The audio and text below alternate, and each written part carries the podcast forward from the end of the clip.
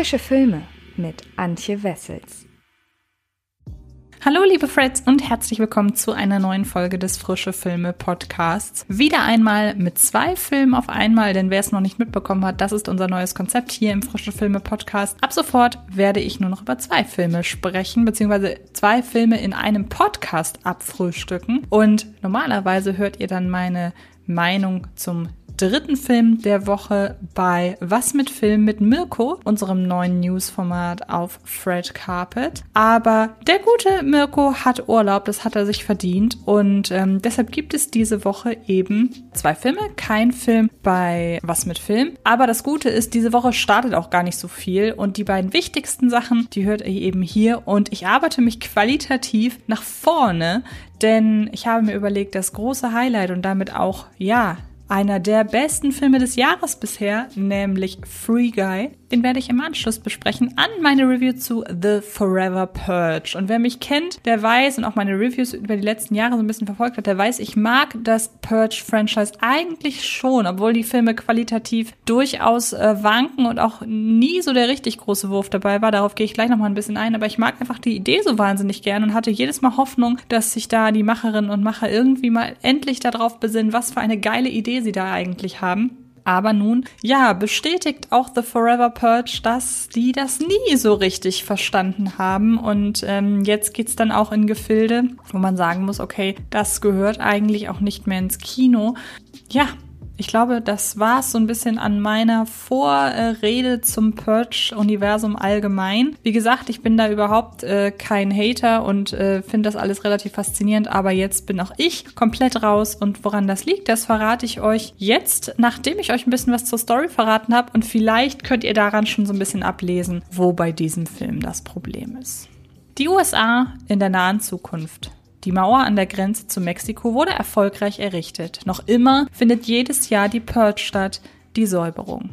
Eine Nacht lang sind alle Verbrechen erlaubt, doch während selbst deren flammendste Befürworter glauben, dass die wahren Werte verloren gegangen sind, formiert sich mit der Bürgerwehr Forever Purge eine gefährliche Radikale.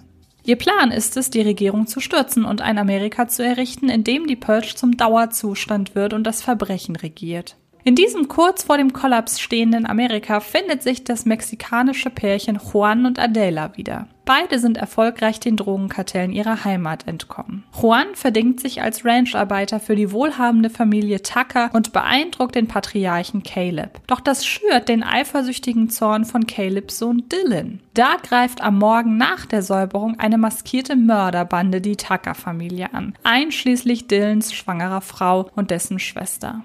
Die dramatische Lage zwingt beide Familien, sich zusammenzuschließen und zurückzuschlagen, während die Vereinigten Staaten heillos ins Chaos stürzen. Das ist Wahnsinn! Haben die die Sirenen nicht gehört? Es gibt keine Verbrechen mehr. Alles ist erlaubt. Ihr Reichen könnt euch nicht mehr hinter euren Stahlwänden verstecken. Machtlos. Wie fühlt sich das an? Das ist die wahre Purge. Die Forever Purge. Beeilung! Sie kommen! Kommt schon! Mir nach! Es ist nirgendwo mehr sicher. Es gibt keine Hilfe. Oh mein Gott. Wir müssen einen anderen Weg finden, um hier rauszukommen. Im Sommer 2019, als die ersten Planungen für The Forever Purge begannen, war noch von dem großen Finale die Rede. Nach fünf Filmen und einer aktuell zwei Staffeln umfassenden Serie sollte hiernach endgültig Schluss sein. Doch warum eine noch immer reichlich milchgebende Kuh frühzeitig abschlachten, wenn auch in naher Zukunft die berechtigte Hoffnung besteht, dass es auch noch viele Jahre so bleiben wird? Es genügt schon, sich einmal den bisherigen Erfolg vor Augen zu führen. Insgesamt spielten die Filme, den fünften bereits mit eingeschlossen, bislang über 450 Millionen US-Dollar ein, bei einem Budget von gerade mal 53 Millionen Dollar und zwar ebenfalls für alle fünf Filme. Das bewährte Blumhouse-Konzept, lasst die zum Großteil noch unbekannten Regisseure für wenig Geld Horrorfilme nach ihrem Gutdünken inszenieren und selbst wenn mal ein Kassenflop dabei ist, ist die schiere Masse an daraus entstehenden Kinoproduktionen in der Lage, den ein oder anderen Rohrkrepierer aufzufangen.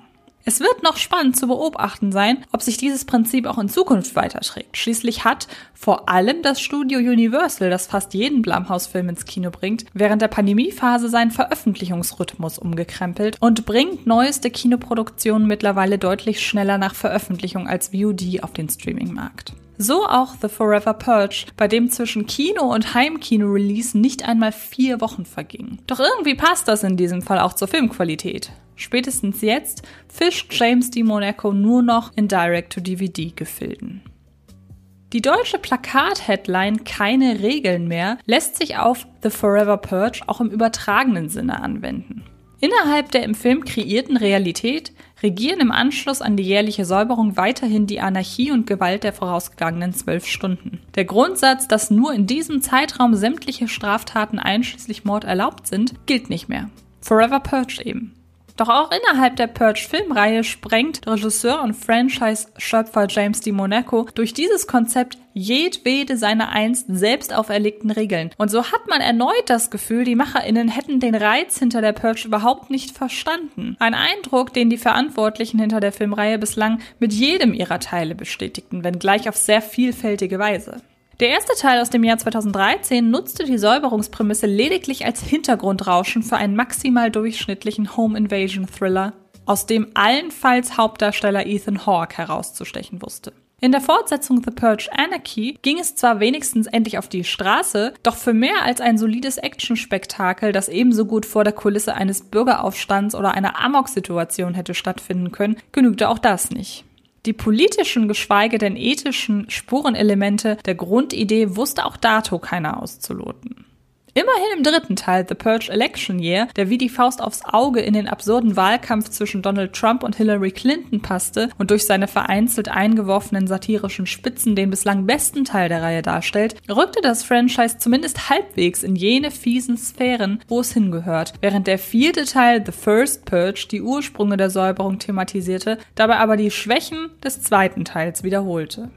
Teil 5 nun rückt vollends weg von der 12-Stunden-Begrenzung seines Straftatenerlasses und erzählt ganz einfach von einer radikalen Terrororganisation, die mordend und metzelnd durch die Straßen fährt und bevorzugt mexikanische Bürgerinnen und Bürger niedermeuchelt. Dass diese sich zu dieser Aktion hat von der Purge inspirieren lassen, ist so ziemlich der einzige und letzte Bezug zur Ursprungsreihe. Ansonsten wäre The Forever Purge auch durchaus als ein Film durchgegangen, der ein von der Trump-Regierung gezeichnetes, natürlich bzw. hoffentlich überspitzt dargestelltes Amerika der Zukunft abbildet. Die Mauer zu Mexiko steht und der Rassenhass hat überhand genommen. Da muss man es schon fast als konsequent bezeichnen, dass die in The Forever Purge als Antagonisten gezeichnete Charaktere auf den ersten Blick als radikale Rassisten zu erkennen sind. Etwa an einem fetten Hakenkreuz-Tattoo direkt auf der Wange. Und wer weiß, was sich noch so für Abgründe auftun, wenn die rosafarbenen Killerhasen erst einmal ihre Masken abnehmen. So oder so findet eine in den bisherigen Teilen zumindest im Ansatz vorhandene Sezierung des ganz normalen Bürgers hier nicht mehr statt. Die bis an die Zähne bewaffneten Mörder wären mit Sicherheit auch ohne eine Säuberung auf ihre Feindbilder losgegangen. Aber vielleicht hätten sie für diese nicht so kreative Fallen aufgestellt. Zumindest in der ersten halben Stunde ginge The Forever Purge auch noch als eine Art Straßenvariante von Saw durch. Und selbst wenn solche Ideen mit der Zeit immer weiter von der minimalistischen Franchise-Idee weggerückt sind, so übten in den Purge-Filmen bislang zumindest die kreativen Maskeraden, Waffen und Mordideen der Purger eine fiese Faszination aus. Getreu dem Motto, wenn man schon einmal im Jahr Menschen killen darf, dann wenigstens auf kreative Weise. Eine überdeutlich als solche zu erkennende Falle, aus der eine Ziege befreit werden will, woraufhin der oder die mutige Ziegenretterin erst zwischen den Gitterstäben eingeklemmt, anschließend auf die Falle heraufgezogen wird und hier schließlich auf ihre blutige Vollstreckung warten muss, macht schon allein aus technischer Sicht wirklich was her, auch wenn man sich bei den stumpfen Rassistenkillern schon fragt, weshalb die sich in ihrer Wir ballern einfach alles nieder, was uns in die Quere kommt Mentalität noch die Mühe machen, überhaupt solche aufwendigen Fallen zu bauen. Doch sei es drum, immerhin präsentiert uns der hier auch wieder als Autor tätige James Di Monaco damit wenigstens eine Szene, die im Nachgang im Gedächtnis bleibt.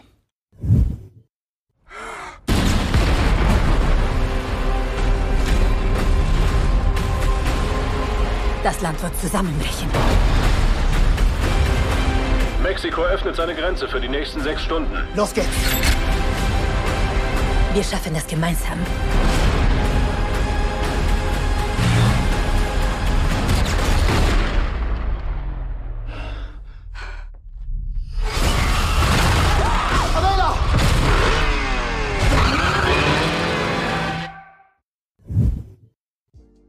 Ansonsten fällt an The Forever Purge nicht nur die klischeehafte Charakterzeichnung sämtlicher Figuren, also auch der guten, negativ auf, sondern vor allem seine einseitig unkreative Inszenierung. Eine Szene etwa, in der sich die Opfer der Forever Purger vor ihn und ihren Schusswaffen in einem Wagen verstecken und den darauf folgenden Kugelhagel über sich ergehen lassen müssen, fängt Kameramann Louis Davis Senses als stumpfes Schuss-Gegenschussgeballer ein, aus dem heraus sich überhaupt keine Spannung entwickeln kann.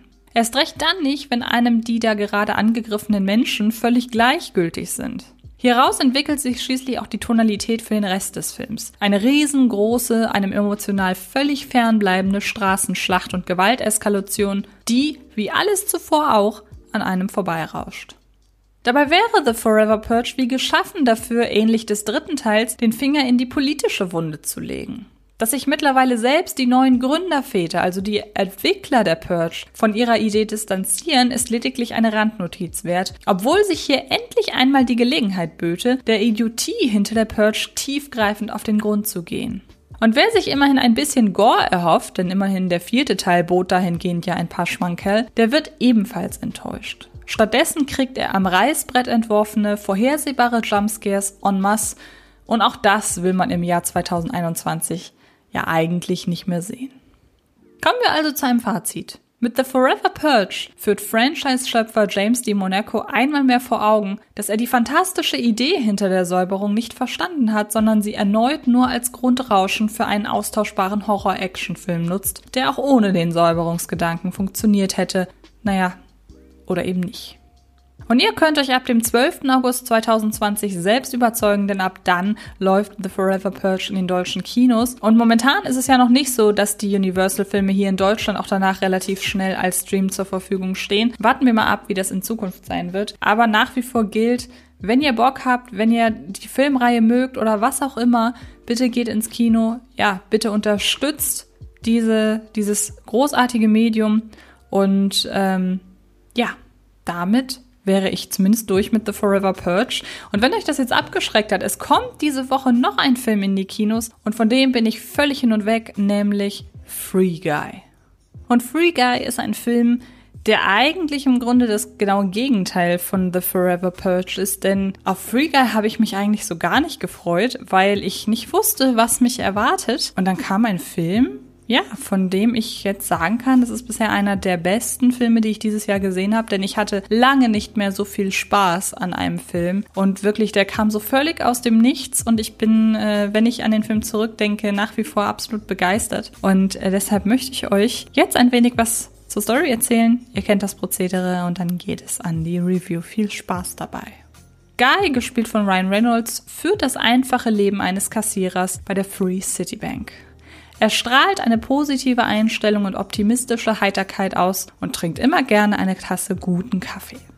Diese Lebenslust teilt er mit seinem besten Freund Buddy, gespielt von Lil Rel Howery, bis sich eines Tages alles schlagartig ändert. Denn er entdeckt, dass er nichts weiter ist als eine Hintergrundfigur in dem extrem brutalen Open-World-Videogame Free City. In dem überaus populären Spiel, das von den Tsunami Studios und ihrem gierigen Boss Antoine, gespielt von Taika Waititi, vertrieben wird, regieren Chaos und Zerstörung. Die Spieler in diesem Universum, die keine Hemmungen kennen, erreichen ein höheres Level, indem sie grundlose Gewalt und Zerstörungsakte begehen. Guy lernt die hyperattraktive Molotov Girl, gespielt von Jodie Comer, kennen, in die er sich sofort verliebt. Sie hilft ihm, sich in diesem Spiel zurechtzufinden und damit klarzukommen, dass sein Leben nicht real ist. Molotov Girl, die in der realen Welt den Namen Millie trägt, hat ein Hühnchen mit Tsunami-Studios zu rupfen, denn sie glaubt, dass Ant-Man die Codes von einem Spiel gestohlen hat, das sie und der Programmierer Keys, gespielt von Joe Keery, an die Firma verkauften. Wenn wir nicht real sind, macht das alles, was wir tun, belanglos. Ich sitze hier mit meinem besten Freund und helfe ihm in einer schwierigen Phase. Wenn das nicht real ist, was soll es dann sein? Ich weiß, diese Welt ist nur ein Spiel. Aber dieser Ort und diese Leute sind alles, was ich habe. Ich werde kein guter Junge sein. Danke, Guy. Ich werde ein großartiger Junge sein. Wow, viel Spaß in einem Leben in Jungfräulichkeit. Und auf geht's. Dieser Loser versaut das Spiel, Mann! Woo! Terminiert ihn. Das ist das erste Mal im Leben, dass ich ein Auto fahre. Das hättest du früher sagen können. Ja! Ja.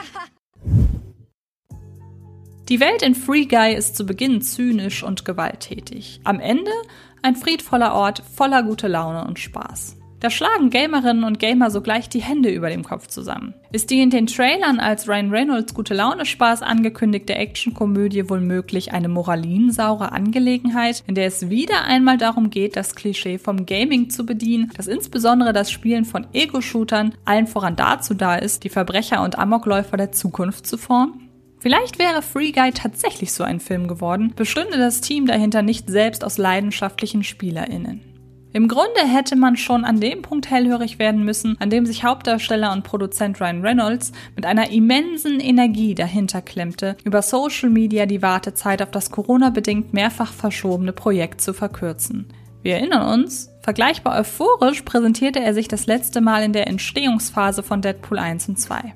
Und diese kamen bekanntermaßen nicht nur bei Publikum und Presse gut an, sondern lebten in erster Linie von Ryan Reynolds Performance als Marvel-Anti-Held Deadpool, in der er sich selbst sichtlich genoss und dessen Herzblut sich auf die gesamte Produktion zu übertragen wusste.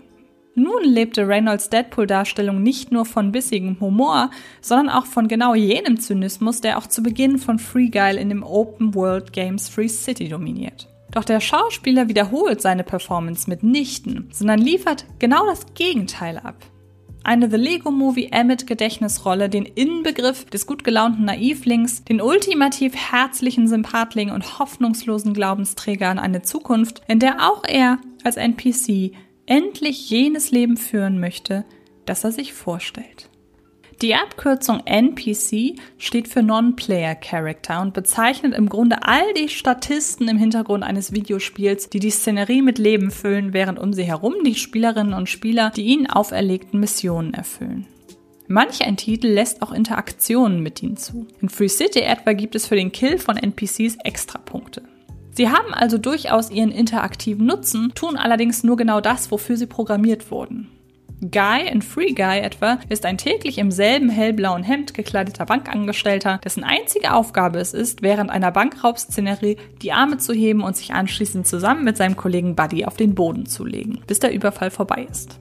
Entsprechend vorhersehbar gestaltet sich der Alltagstrott, der zugegebenermaßen gar nicht so sehr von manch einem echten Alltag abweicht. Jeden Morgen die gleiche Kleidung, die gleiche Kaffeespezialität, der gleiche Job, die gleichen Gesprächsthemen. Manch einer und manch eine wird sich mit Guy identifizieren können. Umso mitreißender gerät schließlich früh sein Ausbruch aus dieser Wiederholungsschleife. Denn als Guy im Coffeeshop seines Vertrauens nicht einfach einen Cappuccino bestellen kann, weil sein Code eben nur die Bestellung einer bestimmten Kaffeezusammensetzung vorsieht, entdeckt Guy sukzessive sein Dasein als künstliche Intelligenz, die es gar nicht einsieht, sich an die vom Spiel auferlegten Regeln zu halten. Die von Reynolds von Beginn an an den Tag gelegte Attitüde eines dauergrinsenden, permanent gut gelaunten Sonnenscheins übernimmt Guy auch im Rebellionsmodus. Und so spaziert fortan ein plötzlich von allem um sich herum faszinierter, zudem hoffnungslos in einen Spielecharakter verknallter Guy durch die Szenerie, der sich wie ein kleines Kind über Kaugummi-Eiscreme freut oder einfach nur darüber, dass er endlich mal etwas anderes anziehen kann als ein hellblaues Hemd. Ein hellblaues Langarm-Shirt zum Beispiel.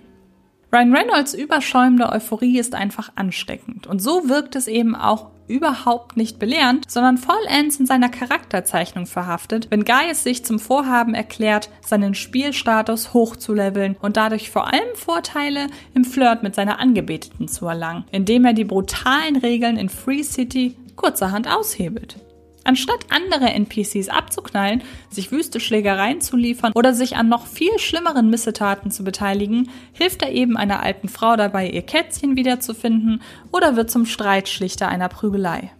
Diese Ich mache die Stadt zu einem besseren Ort Mentalität verhilft Free Guy auch zu seinem insgesamt sehr positiven Tonfall, der den Film jetzt schon zu dem im wahrsten Sinne des Wortes Feel-Good-Film des Jahres macht. Denn so sehr sich Guys Begeisterung für die Welt um ihn herum auch auf das Publikum überträgt, so gut funktioniert es auch, diese Stimmung innerhalb der Filmwelt zu multiplizieren. Das Freidrehen einer NPC und damit einhergehend seine Mission von einer besseren Welt entwickelt sich in Free Guy zu einem viralen Phänomen, dem sich mitunter auch bekannte internationale Let's Play-Größen bekannter Spieleplattformen widmen und begeisterte Videos dazu drehen, wie sie in Free City nach dem Blue Shirt Guy suchen. Insbesondere für KennerInnen der Szene erweist sich Free Guy als ein Sammelsurium aus Querverweisen, Easter Eggs und Cameos, das weit über bloßes Name-Dropping aller Ready Player One hinausgeht. Und wer schon glaubte, mit Ralf Reichts und Chaos im Netz wäre das Optimum detailreicher Spielewelt Nachempfindungen erreicht, der wird mit Free Guy nochmal eines Besseren belehrt. Wir können unsere Welt ändern, aber wir müssen zusammen kämpfen. Ich weiß nicht mal, was hier abgeht, aber ich liebe es. Bist du dran, Bankfuzzi!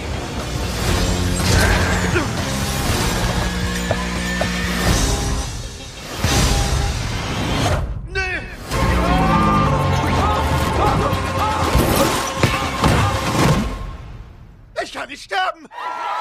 Ich werde niemals sterben! Die wohl größte Inspiration für Free City dürfte der mittlerweile zehn Teile umfassende Open-World-Klassiker und Third-Person-Shooter Grand Theft Auto sein. Der Regisseur Sean Levi nutzt es voll aus, dass Free Guy eben keine klassische Videospielverfilmung ist, er sich also nicht sklavisch an bestimmten Details entlanghangeln muss, um nicht zu riskieren, es sich mit den Fans der Vorlage zu versauen. Stattdessen sind es diverse Spielrealitäten, Modi und Funktionen. Allein die ständig wieder aufkeimende Diskussion über Geis Hautton steht stellvertretend für die detailverliebte Kleinstarbeit, die hier von den Kreativen geleistet wurde, mit denen die MacherInnen von der ersten bis zur letzten Sekunde unter Beweis stellen, dass sie die Welt, aus der heraus sie erzählen, verstehen. Und so ist Free Guy in seinen knappen zwei Stunden eben nicht nur bis oben hin vollgepackt mit Witz und Wahnwitz, Tempo und Überraschungsauftritten zahlreicher, manchmal nur akustischer Superstars und Franchises, sondern auch mit diversen treffsicheren Beobachtungen. Mal auf das Spielverhalten der GamerInnen bezogen, mal auf die Bewegungen ihrer Spielfiguren und ein anderes Mal wiederum auf das Design der Stadt und der hier dargebotenen Möglichkeiten. Dass Free Guy dank seines üppigen Budgets von etwa 125 Millionen US-Dollar obendrein auch noch verdammt wertig aussieht, wird da fast zur Randnotiz. Die meiste Zeit über spielt sich der Film in Realfilmoptik ab, immer bestückt mit CGI-Effekten, die Free City klar erkennbar zu einer Computerspielewelt machen. Doch hin und wieder zoomt die Kamera auch heraus und zeigt sowohl Guy als auch die anderen Figuren als 3D-Charaktere. Dies geschieht allen voran dann, wenn Free Guy seine im Spiel Erzählebene verlässt und sich jenen Leuten widmet, die vor den Computerbildschirmen sitzen.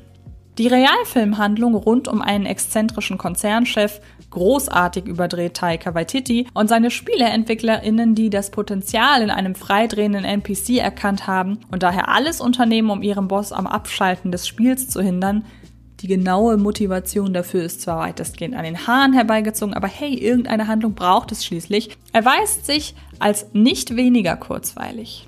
Die Chemie zwischen Joe Keery und Jodie Comer als befreundetes Programmiererpaar ist zauberhaft und holt die von Guy ausgehende Positivität immer wieder auch in die im Film echte Welt. Am Ende ist schließlich auch Free Guy vor allem ein Appell daran, das Positive um sich herum wahrzunehmen. Und ich wette, nach diesem Film wird man es sich das nächste Mal doppelt und dreifach überlegen, ob man einen harmlosen NPC nun über den Haufen schießt oder ihn ganz einfach sein Tagwerk verrichten lässt. Kommen wir zu einem Fazit.